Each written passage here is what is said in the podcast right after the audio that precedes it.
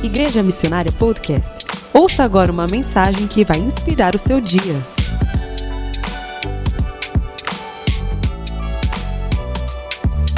Bom dia, gente. Tudo bem com vocês? Graças a Deus, que manhã maravilhosa, não é verdade? Casa cheia, a reunião da manhã está crescendo a cada dia. Isso mostra que a palavra de Deus está sendo semeada neste lugar poderosamente. Amém, queridos? Sabe, nós estamos falando sobre restauração. Que tema maravilhoso, que tema empolgante. E cada vez que eu procuro na palavra de Deus, quando, cada vez que eu olho na palavra de Deus, pesquisando a palavra de Deus sobre esse tema, eu posso ver como é o grande amor de Deus por nós. Um Deus que faz questão de estender as mãos para levantar aquele que caiu. Um Deus que amorosamente, bondosamente, vem ao socorro dos seus filhos quando eles estão passando por dificuldades. Mas também a palavra de Deus mostra que para que este amor de Deus, essa bondade de Deus, chegue a nós, nos alcance, nós precisamos aplicar os princípios que a palavra de Deus ensina. É muito importante.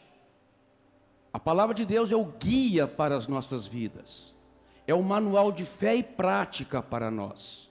Sabe que quando você compra aquele aparelho doméstico na sua casa, uma geladeira, ou você compra um carro, ou algo assim, você precisa ler o manual para poder usufruir adequadamente daquele produto que você comprou. Não é verdade, gente? Se você ler o manual com paciência, pesquisando tudo, olhando tudo, você vai poder usar aquele equipamento, usar seu, caso, seu carro, aproveitando de todos os recursos que ele tem. Tem muita gente que não está aproveitando tudo que Deus tem porque não está lendo o manual. Porque não está prestando atenção no manual. A Bíblia diz que nós, que, a, que nós devemos viver pela palavra de Deus. A Bíblia diz assim: não sejais apenas ouvintes, mas praticantes da palavra de Deus. Então, o que vai trazer o efeito, ou seja, o que vai trazer para nós restauração, cumprimento de promessas, é quando nós não deixamos de ser apenas ouvintes e nos tornamos praticantes da palavra de Deus. Isto é determinante para a restauração na sua vida. Isso é determinante para você usufruir e aproveitar de tudo que Deus tem para você. Deus, amados, é um bom Pai. Não tenha uma visão de Deus como um Deus que está lá no céu, pronto para te castigar a qualquer momento. Deus planejou coisas boas ao nosso respeito. Só que na palavra de Deus você vai encontrar como alcançar isso. É por isso que nós estamos com esse tema que é muito importante para compreendermos o, o processo de restauração. Quero ler com vocês Jeremias, capítulo 33, versículo 6 a 9, diz assim: Todavia trarei restauração e cura para ela. Este ela é a nação de Israel, que era considerada a menina dos olhos de Deus. E esse título, Menina dos Olhos de Deus, depois foi transferido para nós, a igreja. Curarei o meu povo e lhe darei muita prosperidade e segurança. Mudarei a sorte de Judá e de Israel e os reconstruirei como antigamente. E os purificarei de todo o pecado que cometeram contra mim e perdoarei todos os seus pecados de rebelião contra mim. Então Jerusalém será para mim uma fonte de alegria, de louvor e de glória diante de todas as nações da terra que ouvirem acerca de todos os benefícios que faço por ela. Elas, as nações, temerão e tremerão diante da paz e da prosperidade que eu lhe concedo. Uh! Todas as pessoas precisam passar por processo de restauração. Restauração significa que Deus vai devolver e dar nós coisas que possivelmente perdemos no decorrer da nossa vida. Coisas preciosas ou coisas que deixamos de usufruir porque não aplicamos os princípios certos de Deus para a nossa vida.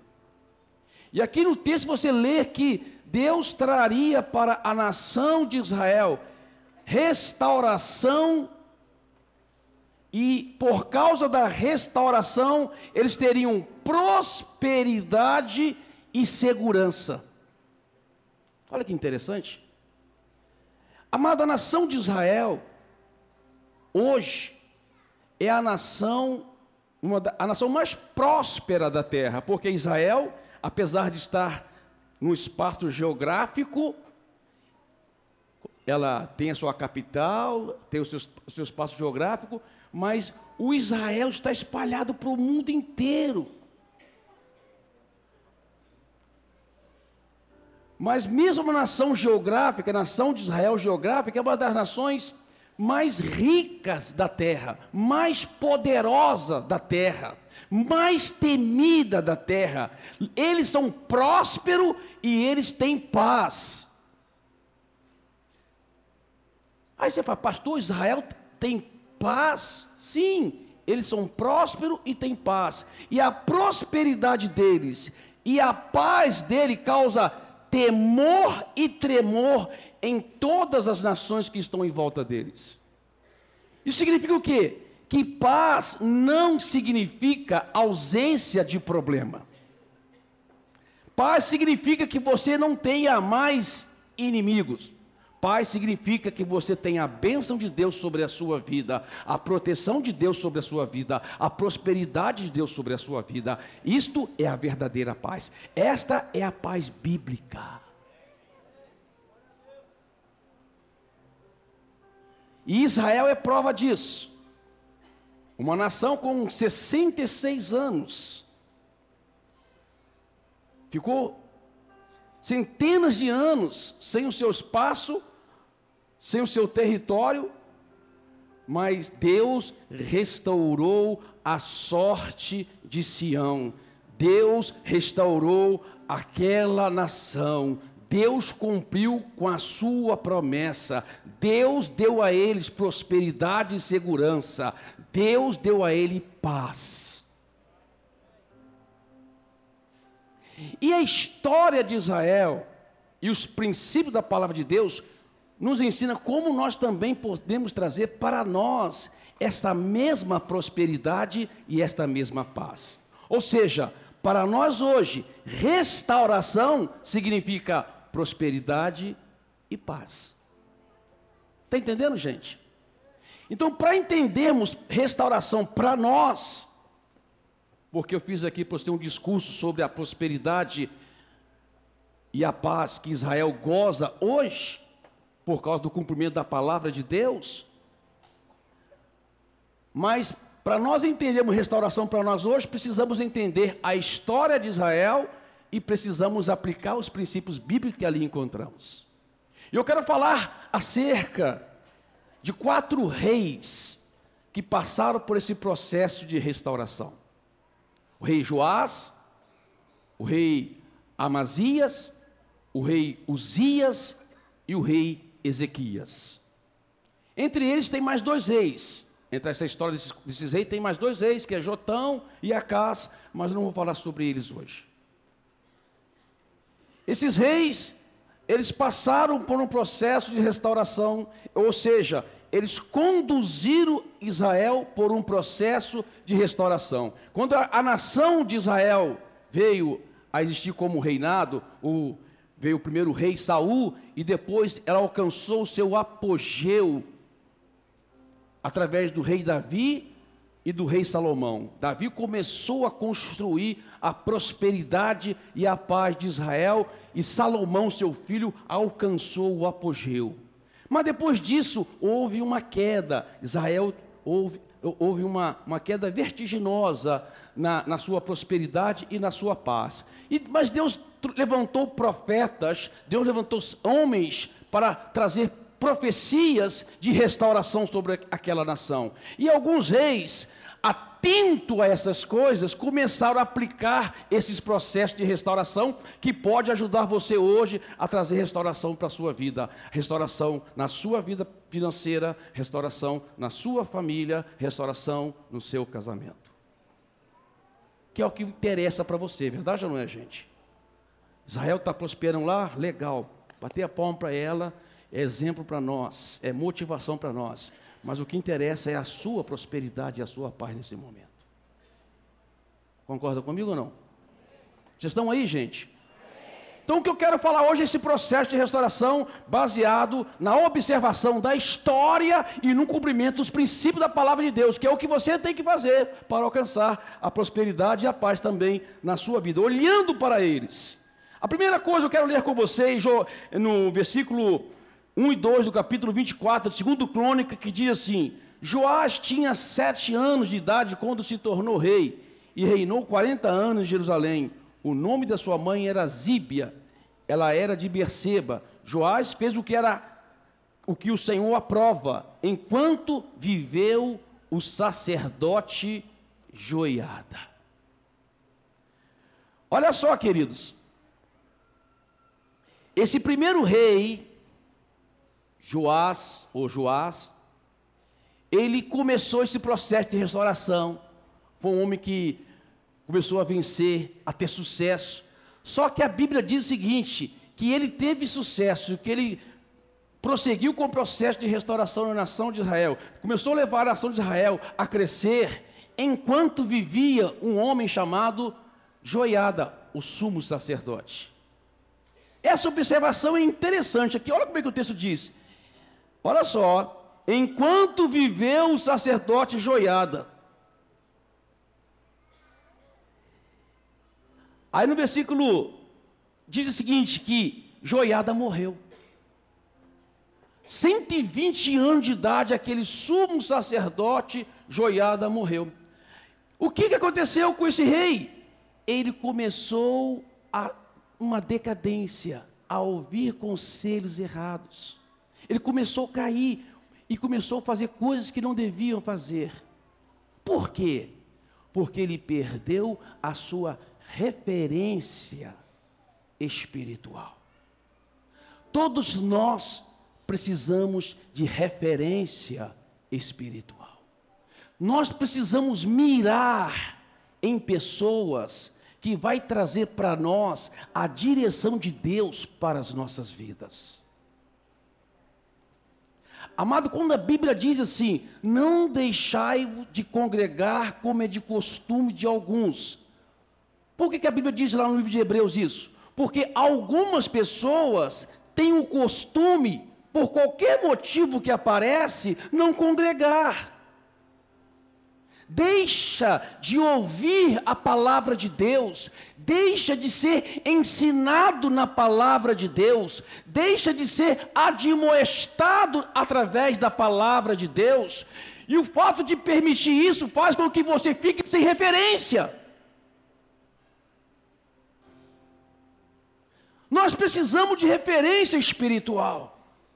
Nós precisamos considerar, amado, que a cada reunião da nossa vida é uma direção profética de Deus para o rumo que eu preciso tomar. Você tem que levar a sério e considerar com em demasia o fato de você poder ter e, e ter o privilégio de ouvir a palavra de Deus. Isso traz referência espiritual para a sua vida. Ou seja, amado, esse momento para você deveria ser um momento inegociável. É um momento que você não pode ocupar com outras coisas. Porque é um momento que vai trazer para você uma referência espiritual daquilo que você precisa e deve fazer na sua vida. E o exemplo para nós é esse aqui. Esse cara aqui, o Joás, um homem que foi um rei extraordinário, mas ele foi extraordinário enquanto vivia a sua referência. Quando a sua referência morreu, ele perdeu o chão espiritual. Não deixe o joiada morrer na sua vida. Não permita que o seu joiada morra, a sua referência. E muitas vezes o nosso joiada morre porque nós permitimos que outra coisa vive no lugar. Está entendendo, gente? Vocês estão aí? Isso é importante. Para ter restauração, e a restauração promover em nós prosperidade e paz, nós precisamos aprender e saber o que fazer e o que não fazer. Referência espiritual. O outro rei, o Amazias, esse, esse cara também foi extraordinário. Levantou um exército que venceu os, os edomitas.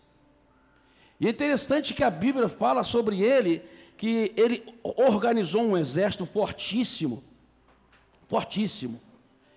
E, mas mesmo assim, ele contratou um outro exército para somar com o exército dele para ir contra os edomitas. Aí surgiu um homem de Deus para ele assim: Amazias, Deus está contigo, cara.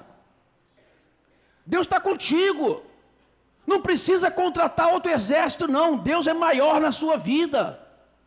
Deus vai te ajudar nessa batalha.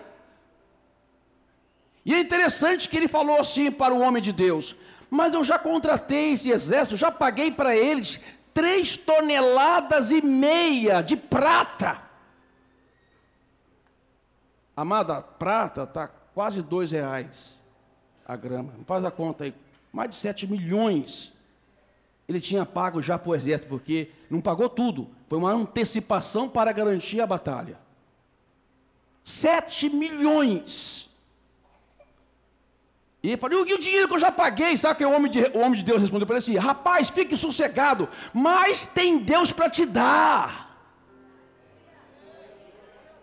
Mas tem Deus para. Não se preocupe que isso não vai ser prejuízo na sua vida. Deixa eu abrir uma, um parênteses aqui para te falar algo, amado. Tem coisa que você acha que vai ser prejuízo, mas no final vai se tornar em lucro na sua vida. Tem coisas que você acha, estou perdendo agora, estão me prejudicando, estão sendo injusto comigo. Não seja demasiado preocupado com isso. Não deixe a tristeza bater seu coração. Não fique revoltado nem triste por causa dessa perda. Mas tem Deus para te dar. Ok? E ele ouviu o homem de Deus, saiu para a batalha e voltou vitoriosamente. Voltou vitorioso. Só que aconteceu algo com esse Amazia. Quando ele volta à batalha, ele traz consigo alguns ídolos, influenciado por alguns amigos, conselheiros dele. Trouxe coisas estranhas para o processo da restauração trouxe coisas que não devia trazer para o processo da restauração. O homem de Deus vai ter ele e fala assim: Amazias, não faça isso. Essas coisas não agradam a Deus. Só que dessa vez ele deu mais ouvido aos seus amigos conselheiros do que ao homem de Deus. Cuidado com o que você está trazendo para a sua vida. Cuidado com coisas estranhas. Que você olha na palavra de Deus e vê claramente na palavra de Deus que aquilo está errado. Isso pode prejudicar o seu processo de restauração. Cuidado com as más companhias, cuidado com quem você anda, meu cara.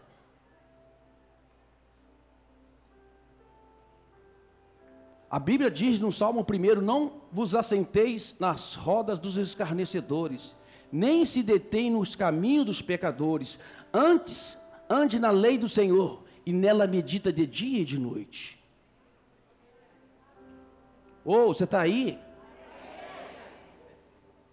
Não permita coisas estranhas na sua vida. Foge das más companhias, porque elas corrompem os bons costumes. Pessoas que vai dar conselho para você, minha irmã, para você abandonar seu casamento, cuidado com isto.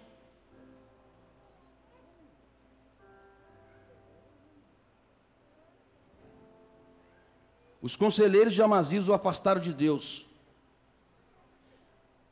Amazias se tornou um cara arrogante.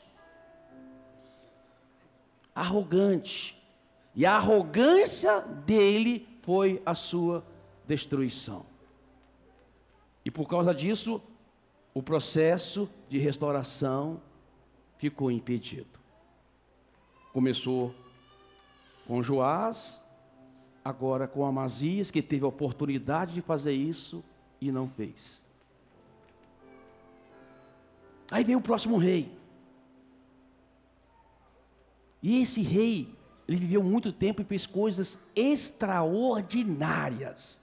Esse rei, ele era engenheiro, ele fez armamentos bélicos revolucionários na, na nação de Israel. Esse rei tinha uma habilidade tremenda para, para construir coisas. Foi, teve fazendas enormes, porque tinha habilidade para fazer engenhos. Foi o rei Uzias. Levantou um grande exército, um exército enorme que causou até medo no rei do Egito. E a Bíblia diz que ele ele prosperou muito, muito, muito, muito, e Deus usando muito o rei Uzias. A Bíblia diz que ele começou fazendo o que agradava ao Senhor, ele começou fazendo a obra de Deus, ele começou né, fazer as coisas certas.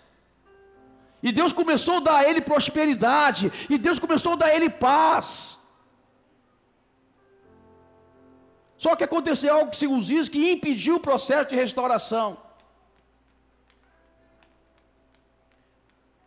Uzias chega a certo dia, ele entra no templo e vai fazer algo que não lhe era devido. Ele não podia fazer aquilo, não era responsabilidade dele queimar incenso. Não era responsabilidade dele fazer aquilo. O sacerdote veio a ele e falou: Não faça isso e ele não gostou, e o texto diz assim: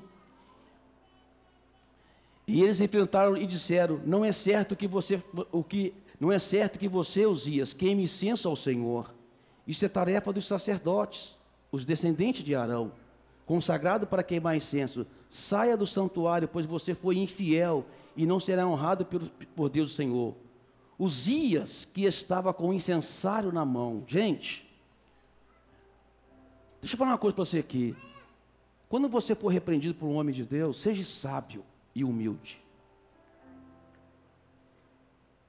Quando a palavra de Deus confrontar você, seja sábio e seja humilde.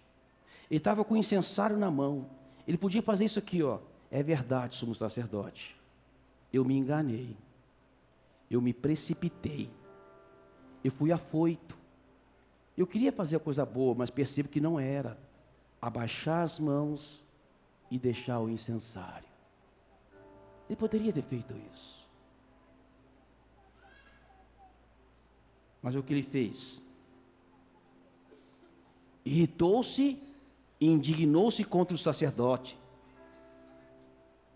E na mesma hora, uma lepra brotou em sua testa. Amado, um homem que tinha tudo. Gente, era, era, ele era para ser o cara. Mas o que aconteceu com os dias? Amado, o que aconteceu com os dias pode acontecer com todos nós. A gente, a gente tem que ter cuidado com as más companhias. A gente tem que ter cuidado até com os nossos inimigos. Mas a principal pessoa que você tem que ter cuidado, preste atenção. A principal pessoa que você tem que ter cuidado é com você mesmo. Você tem que ter cuidado com você mesmo. Você tem que saber que aí dentro de você tem um cara que quer te prejudicar. E você tem que dizer: vai para a cruz, cara. Morre lá. Vai para a cruz, cara. Morre lá. Mata o seu ego. Mata o seu ego. É o seu ego que te destrói. Grandes homens de Deus são impedidos de terem muito mais de Deus, ou que Deus tinha planejado para dar para eles, porque não souberam li, lidar com o ego. Problema de Josias. O seu ego o matou. Ou seja, subiu na cabeça. Sabe, queridos, a humildade é a cura para o orgulho. Há muito tempo atrás eu estava orando a Deus, e quando eu estava lendo na palavra de Deus, a, a visão que Daniel teve, daquele ser com cabeça de ouro, peito de ferro, é, é, ombro de prata, braço de prata, mas os pés de barro. E Deus falou comigo: o homem pode ser muito poderoso, o homem pode crescer muito na terra, Deus pode dar muitas coisas para o homem, mas o homem nunca pode se esquecer: ele tem pé de barro. Ele tem pé de barro. É o pé de barro que nos mantém na humildade. É o pé de barro que nos mantém com o pé no chão. É o pé de barro que nos mantém submissos à vontade de Deus. É o pé de barro que mantém independência da oração. É o pé de barro que me, me torna, me, me, me faz humilhar na palavra, diante da palavra de Deus. É o pé de barro que te protege. Aquilo que é mais frágil em você é o que te protege. Seu pé de barro. A humildade. Então esses três reis tiveram a oportunidade de levar Israel novamente ao apogeu, restaurar Israel e trazer prosperidade e paz. Mas o quarto rei abraçou, o rei Ezequias. Depois de Salomão e Davi, a história mais contada é do rei Ezequias. Gente, o rei Ezequias foi fenomenal. Ele trouxe a restauração e conseguiu trazer a restauração, a prosperidade e a paz para Israel, mesmo em, mesmo em volta dos piores inimigos da época, inclusive o grande Senaqueribe, o homem mais temido na terra naquela época. Deus deu vitória ao rei Ezequias, Deus deu, Deus deu paz ao rei Ezequias, Deus deu prosperidade ao rei Ezequias. É no livro, é, é na história de Ezequias que está aquele famoso versículo, né? Ouve os profetas e prosperareis. Ouve a palavra e estareis seguro. Oh, aleluia.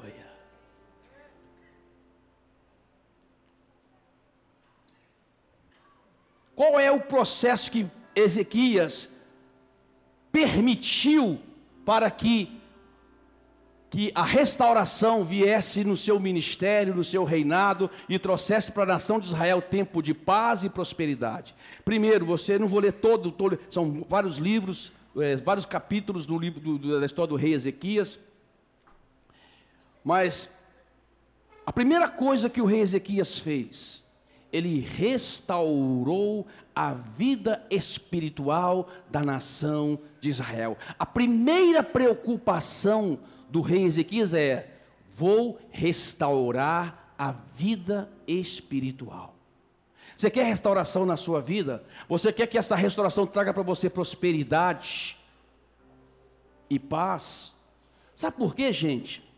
Tem muita gente que tem prosperidade, mas não tem paz a prosperidade dela não lhe deixa dormir. A prosperidade dela só traz confusão para sua casa e para o seu lar.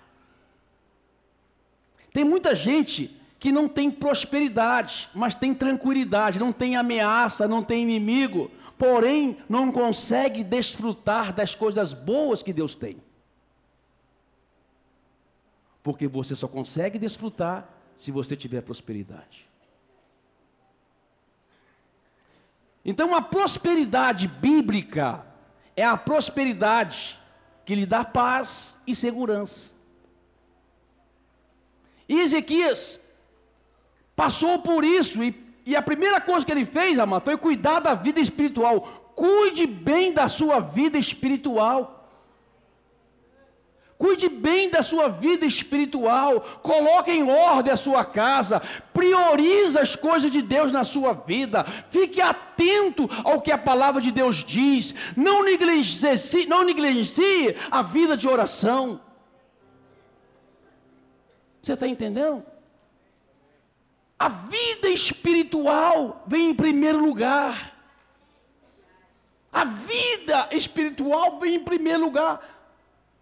Mateus 6,33 diz isso: buscai, portanto, o reino de Deus e a sua justiça, e as demais coisas, ou seja, tudo aquilo que você que é necessário para acrescentar na sua vida será acrescentado quando você coloca em primeiro lugar coisas espirituais.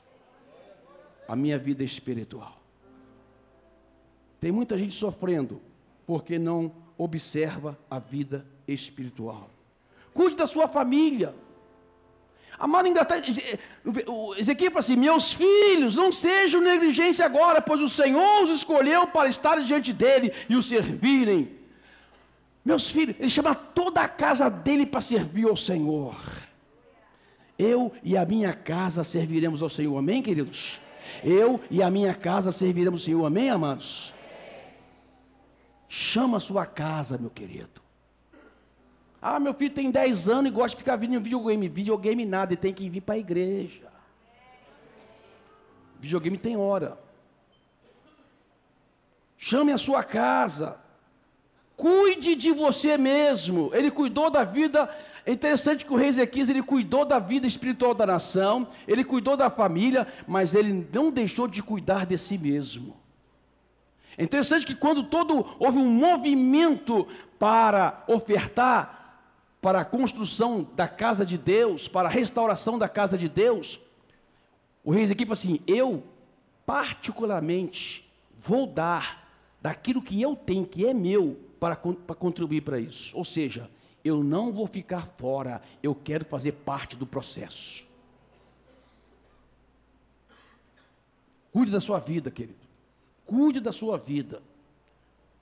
Quando, então, quando você começa a aplicar esse princípio, de cuidar da sua vida espiritual, de cuidar da sua família e principalmente cuidar também de você,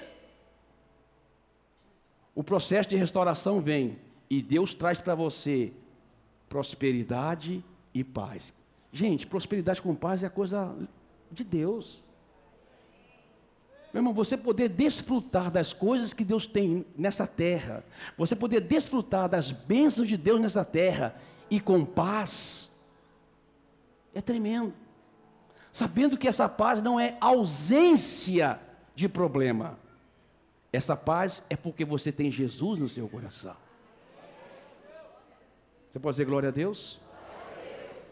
E eu quero dizer uma coisa para você, para terminar. Deus quer fazer isso, quer fazer rápido. Deus tem pressa em fazer isso na sua vida. Você tem que ser sábio e inteligente e não atrasar o processo. Deus tem pressa em fazer isso. Olha que no, no versículo 36 diz assim: Ezequias e todo o povo regozijava-se com Deus, o que Deus havia feito por seu povo, e tudo em tão pouco tempo. Aleluia! Oh! Pega essa para sua vida, meu querido. Recebe isso da parte de Deus para você. Deus, restaura minha vida. Traga-me, Deus, prosperidade e paz. E Deus, por favor, faça isso em pouco tempo. Você ouviu Igreja Missionária Podcast? Se você gostou, assine o nosso canal e compartilhe com seus amigos e família.